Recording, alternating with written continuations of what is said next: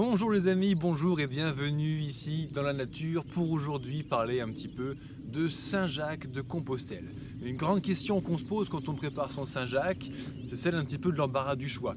On nous parle de Camino Frances, Camino Portugais, Camino del Norte, la voie du Puy, la voie de Vézelay. Ah, ça fait énormément de choix devant nous.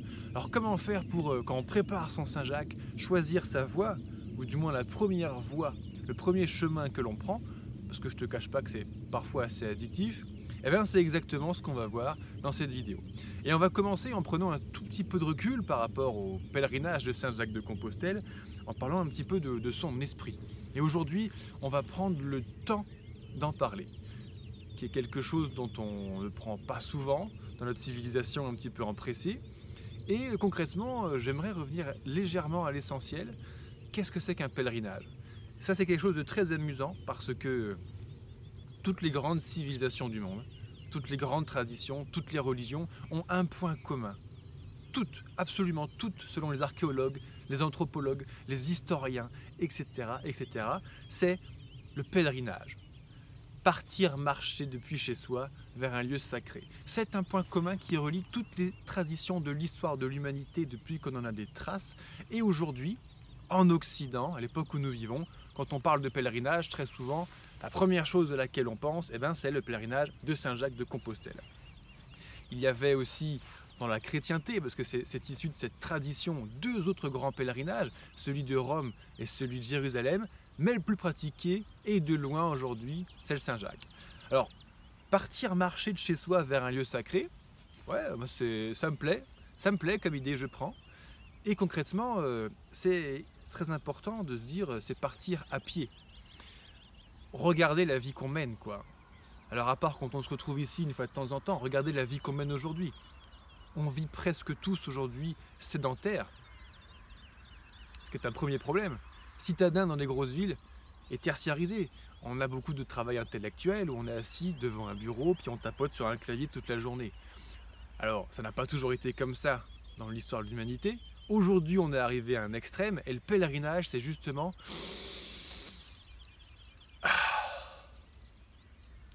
faire une coupure dans ce monde de cinglés et dans nos vies parfois complètement cinglées qu'on mène tous les jours, la tête dans le guidon. Alors, euh, on va, renouer, on va dire, avec nos ancêtres et notre code génétique de nomade, parce qu'on va partir marcher tous les jours. On va être dans la nature et pas enfermé dans des maisons et des appartes dans lesquels on n'est pas forcément fait pour vivre. Et puis, on va faire quelque chose qu'on a parfois un petit peu oublié, gauche, droite, gauche, droite. On va marcher. Ah, voilà un petit peu la prise de recul que je voulais faire pour commencer cette vidéo. Et ceux qui n'ont pas pu résister, qui sont déjà barrés de la vidéo, eh ben, ils n'étaient pas prêts à passer quelques minutes à autre chose qu'à faire que euh, la checklist. Alors, est-ce que je fais français, tac, tac, tac, tac, portugais, tac, tac, tac, tac, Camino del Norte, etc. Bref, on va me prendre pour un cinglé. Alors, euh, le Saint-Jacques de Compostelle, avec ses nombreux itinéraires, aujourd'hui, il y a une question qui se pose, c'est celle de la fréquentation. Hein, on en a déjà parlé sur, euh, sur une précédente publication. Aujourd'hui, hors période coronavirus, le pèlerinage de Saint-Jacques, c'est 300 000 pèlerins par an. Alors, le Saint-Jacques, c'est un peu le phénix des temps modernes, c'est-à-dire qu'il était, il y, a, il 1000 ans, il a commencé. Il a eu déjà un âge d'or euh, au Moyen Âge, entre 1000 et 1200, puis il est sombré progressivement dans l'oubli, jusqu'à être presque complètement oublié, ce qui fait qu'au début des années 80, le pèlerinage de Saint-Jacques de Compostelle, c'était quelques dizaines, quelques centaines de pèlerins par an. Début des années 80, on a un pape Jean-Paul II, qui est parti faire son Saint-Jacques. Et alors, ce n'est pas forcément cela qui a ressuscité le phénix, mais à partir du début, milieu des années 80, le Saint-Jacques a recommencé à être parcouru avec des chiffres qui sont en croissance totale. Et aujourd'hui, voilà, on arrive à 300 000 pèlerins par an, hors période de crise sanitaire, bien entendu. Et alors, la, la question, c'est quel chemin prendre? Et il y a des chemins qui sont plus fréquentés que d'autres. Il y a des chemins qui ont certaines spécificités, et c'est de ça dont on va parler calmement aujourd'hui dans la suite de cette vidéo. Alors tout d'abord, où trouver son chemin? Moi j'ai fait mon premier Saint-Jacques de Compostelle en 2017. En 2017, euh, j'ai marché sur trois chemins du, chemin de Saint-Jacques et je sais que j'y retournerai un jour, c'est une évidence, comme pour beaucoup de ceux qui l'ont déjà fait, au moins une fois. Et alors, euh,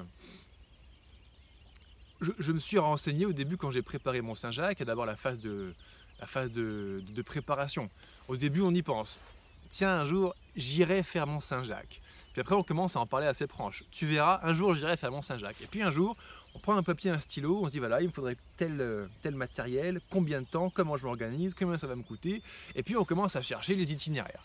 Alors moi, je suis arrivé directement sur Internet et je vais vous parler de deux sources, deux sites qui sont vraiment super pour trouver vos itinéraires, pour trouver leurs avantages, leurs inconvénients, pour voir exactement par où ils passent, mais également tous les hébergements qu'il y a dessus. Le premier, c'est l'excellent site de la CIR. La CIR, A-C-I-R, c'est à mon sens le site de référence francophone qui recoupe toutes les infos sur les différents chemins, leurs hébergements, etc. Euh, je mettrai le lien en description de cette publication, si le réseau social sur lequel vous voyez ça en fait me le permet, et euh, vous trouverez à l'intérieur voilà euh, tous les hébergements partenaires référencés, c'est-à-dire des milliers d'hébergements le long des chemins, tant du côté français que du côté espagnol. Ça c'est le premier site, la CIA. Il y en a un deuxième que j'adore, qui n'est pas forcément lié à l'esprit du Saint-Jacques de Compostelle, en premier lieu, mais qui en fait, il, en est, euh, il est mis à l'honneur, c'est une évidence, c'est Hiking Way Market Trail. J'ai déjà parlé de cette, euh, ce site sur cette, euh, sur cette chaîne, sur ce réseau social, et ça c'est un site extraordinaire. Depuis que j'ai commencé la randonnée au long cours, l'itinérance au long cours, je trouve ce site extraordinaire. Pareil, je mettrai le lien, si je peux.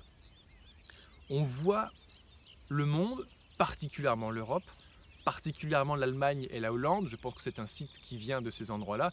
Les Hollandais et les Allemands étant les plus grands randonneurs d'Europe, eh bien, euh, on voit une carte sous l'angle du randonneur et on voit ces milliers, ces centaines de milliers de kilomètres de chemins balisés qui ont été référencés.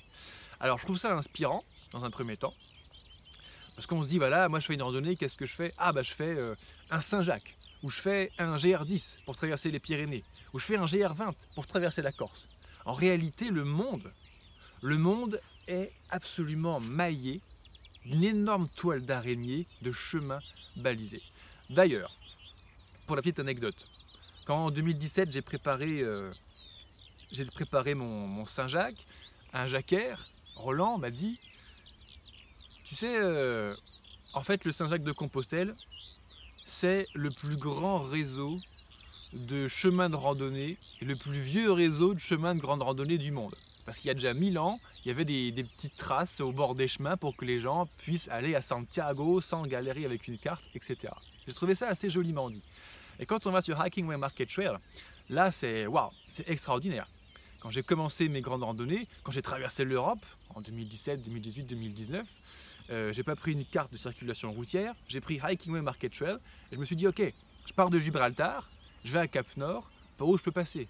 Quand je suis allé à Saint-Jacques, je me suis dit, bon, habituellement les gens passent par là, j'ai été prendre des échos à gauche, à droite, et j'ai regardé ce site et je me suis dit, waouh, voilà toutes les possibilités qui s'offrent à moi, c'est absolument extraordinaire. D'ailleurs, dans la phase de préparation, j'ai beaucoup parlé de mon projet de Saint-Jacques autour de moi, donc tous les gens qui l'avaient fait m'en ont parlé, ont été très heureux de partager avec eux leurs ressentis, leur expérience, leurs impressions sur le chemin de Saint-Jacques. Et moi, j'hésitais à l'époque sur le chemin prendre. La grande question. Et il y a des gens qui m'ont dit euh, le meilleur, c'est celui-ci. C'est la voie du Puy-en-Velay. C'est la voie de Vézelay. C'est le français parce que patati patata avec un ramassis d'excellentes raisons derrière. Bon, très bien.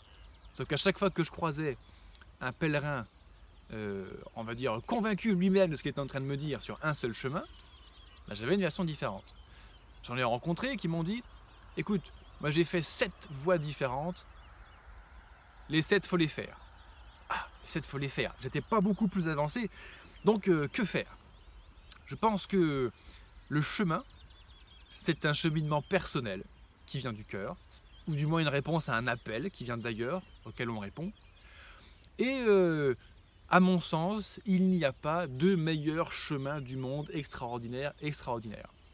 C'est pour ça que je fais une publication aujourd'hui pour dire prenez celui qui vous appelle. Et Et euh, ce sera déjà la meilleure des choses. Je reviens aussi sur quelque chose, l'esprit du pèlerinage. J'ai eu beaucoup d'échos sur les dernières publications que, j'ai mises sur les réseaux sociaux à ce sujet. Dans, à mon sens, hein, l'esprit du pèlerinage, et moi en tout cas mon petit fantasme de pèlerin et de randonneur, c'était de partir de chez moi. Au Moyen Âge, les gens, ils prenaient pas un site internet pour voir alors est-ce que je prends la voie Touronensis ou la voie, euh, la voie Tolosana et euh, est-ce que je pars d'ici, est-ce que je prends le train pour aller ici ou là? Non. À l'époque, le Saint-Jacques de Compostelle, ça se faisait en une seule traite. Je vous invite à prendre le temps. Je vous invite vraiment à prendre le temps de votre vivant de le faire. Comment concilier une vie professionnelle, familiale, des engagements avec ça, c'est votre question, c'est vous qui trouverez la réponse ou pas. À défaut, vous ferez votre Saint-Jacques quand vous serez en retraite. Je vous invite à prendre le temps de votre vivant à le faire. Et, je voulais dire quelque chose, et l'inspiration est partie. Je ne sais plus ce que c'était. Ah oui Et aujourd'hui, on a euh, ce, ce problème de riche de se dire je vais regarder un site internet avec des milliers d'itinéraires et j'hésite est-ce que je vais prendre le train, le bus ou l'avion pour aller à tel endroit pour pouvoir faire telle section, etc. À l'époque, on partait de chez soi. Donc, les gens qui habitaient à Paris, eh ben, ils prenaient la voie qui passait par Paris. Les gens qui habitaient en Bourgogne, ils prenaient la voie de Vézelay. Les gens qui habitaient en Auvergne, ils prenaient la voie du Puy. Les gens qui habitaient dans le sud, ils prenaient la voie d'Arles. Ils partaient devant leur porte. Et de votre porte au Saint-Jacques de Compostelle, le plus proche de chez vous, il y a forcément des chemins qu'on peut faire à pied, voire des chemins balisés. C'est ce que vous trouverez notamment sur Hiking Way Market Trail. Et une fois qu'on est dans le, canal, on prend le courant et on se laisse porter par le chemin, par l'expérience du chemin, et on arrive quelques semaines, quelques mois plus tard, au rythme de votre corps, de votre marche, à destination. Alors, je vais parler un tout petit peu en détail faire une liste en quelque sorte des différentes voies qui s'offrent à vous et entre guillemets leurs avantages et inconvénients. Alors en France, les quatre grands départs, ce sont les quatre dont je viens de parler. On parle beaucoup de ces quatre et on les appelle les quatre sentiers historiques parce que on en a une trace écrite qui parle de tous les quatre. C'est le Codex Calextinus. Codex Calextinus, en gros, le topo-guide du pèlerin du Moyen Âge. Voilà. Bon, il parle de ces quatre grandes voies celle la, plus réputée qu'on appelle le départ historique du, puits, bon, c'est une question de point de vue, c'est celle du puits en velay à la voie Podiensis. Alors que ce soit de la voie historique ou pas, je ne sais pas. En tout cas, c'est une très belle voie. Je l'ai faite moi-même. Le, lieu, le site du puits en velay est magnifique. On arrive dans une cité médiévale où il y a une excellente foire médiévale d'ailleurs tous les ans tout est bâti en pierre. On a cette cathédrale, on a cette chapelle bâtie au sommet d'une langue de lave, d'un ancien volcan éteint. Ah, c'est extraordinaire, c'est beau. Partir de là, effectivement, c'est très joli. Et on va traverser la France à travers euh, des beaux paysages, notamment le sud du Massif central, qui est, euh, qui est superbe. Une deuxième voie, c'est la voie de Vézelay. J'ai une petite euh, affection émotionnelle, on va dire, liée à cela. J'ai habité à quelques kilomètres de Vézelay et de sa basilique. C'est magnifique. C'est une voie qui vous fera passer également par des beaux endroits. Et euh, en ce qui me concerne, qui me tient à cœur, c'est pour ça que je suis aussi passé par Vézelay quand je suis parti faire Mont-Saint-Jacques. La voiture, la voiture au 6 bon, et celle qui fait Bruxelles, Paris, Tours, Saint-Jean-Pied-de-Port, Saint-Jacques. Hein bon, tout ça, ça fait près de 2000 bornes, mais en gros, c'est l'itinéraire qui est très bien également, et que j'ai pratiqué un petit peu entre Bruxelles et Paris d'ailleurs. C'était sympa. Et la quatrième grande voie historique, la voie d'Arles, la voie Tolosana, voilà, qui part du sud de la France, d'Arles, pour aller, euh, pour aller dans les Pyrénées, et pour aller en Espagne. Et justement, entre la France et l'Espagne, il suffit de regarder une carte pour voir qu'il y a un obstacle, une épreuve qui vous attend, chers amis pèlerins, c'est les Pyrénées. Alors il faut les franchir quelque part, et pour franchir un obstacle, pour franchir un mur, il faut passer par une porte. Et eh ben c'est exactement ce qu'on va faire les trois premières voies historiques dont je viens de, que je viens de mentionner passent par Saint-Jean-Pied-de-Port et la quatrième, la voie d'Arles, passe par son port et se rejoignent un petit peu plus tard côté espagnol. Donc quel que soit le port par lequel vous passez, ça va être la porte qui va vous permettre de traverser les Pyrénées pour vous rendre en Espagne. Et une fois en Espagne, on va à nouveau avoir cet embarras du choix sur les chemins. Quand on vient de France, on a moins l'embarras du choix des autres, Il y a un itinéraire logique, entre guillemets, avec quand même une grosse alternative qui s'offre à nous. Sur les 300 000 pèlerins qui viennent du monde entier, qui tous les ans viennent jusqu'à Saint-Jacques de Compostelle, 60%, près des deux tiers, près de 200 000 passent par le Camino Frances. Alors le Camino Frances, c'est le, chemin des Français, ou plutôt le chemin des Francs à l'époque, parce que lors de la Reconquista, eh ben, la majorité des pèlerins qui allaient en Espagne, c'était des Francs. En gros des Français, des Belges, des Luxembourgeois, des Suisses, etc. Alors, euh, on parle surtout de lui, on l'appelle le chemin historique par excellence. C'est très bien, c'est très très bien de l'appeler comme ça. C'est une question de point de vue à mon sens. Et on va dire que c'est la voie traditionnelle, la voie de la simplicité. Il est très bien ce chemin, il vous fait longer par le sud la cordillère cantabrique. Et pour arriver en Galicie, hein, fameux, on arrive tous au même endroit, c'est ça qui est beau, quel que soit le chemin que vous allez prendre, que je suis en train de vous parler aujourd'hui, ce qui est beau, c'est qu'on arrive forcément au même endroit. Et euh, il, a euh, il, a beaucoup de qualités, ce chemin, il passe par des lieux extraordinaires, vraiment extraordinaires. Il a également un petit défaut. Si les deux tiers des pèlerins passent par lui, c'est qu'il est très fréquenté. Certains diront qu'il est surfréquenté. Parfois, notamment dans les 100, 200 derniers kilomètres, on a un peu l'impression d'être sur une autoroute. Effectivement, il y a des pèlerins partout. Vous voyez toujours des pèlerins devant vous, il y a toujours derrière vous. Alors pour ceux qui apprécieraient euh, une expérience au calme, un peu d'intériorité, un peu plus de nature, il y a d'autres alternatives que le Camino Frances. je pense notamment au Camino del Norte. Au lieu de passer par le sud de la Cordillère Cantabrique pour rejoindre Santiago, il passe par le nord. C'est-à-dire que on ne va pas traverser les Pyrénées euh, pour partir vers le sud, mais on va partir vers l'ouest, aller au Pays Basque et longer la côte entre l'océan Atlantique et la cordillère cantabrique, c'est-à-dire que on sera entre une chaîne de montagnes et l'océan, entre mer et montagne sur 900 km à cheminer vers Santiago. Ce chemin est plus calme, est moins fréquenté, mais il y a suffisamment d'hébergements. Je sais que c'est une appréhension régulière pour beaucoup d'entre vous. Les dix dernières années, euh, vu que le Camino Frances est sursollicité, ces dix dernières années, c'est un, le Camino del Norte et deux, le Camino Portugués qui parle de, qui parle de Porto ou de Lisbonne même, qui ont eu le plus d'accroissement de fréquentation.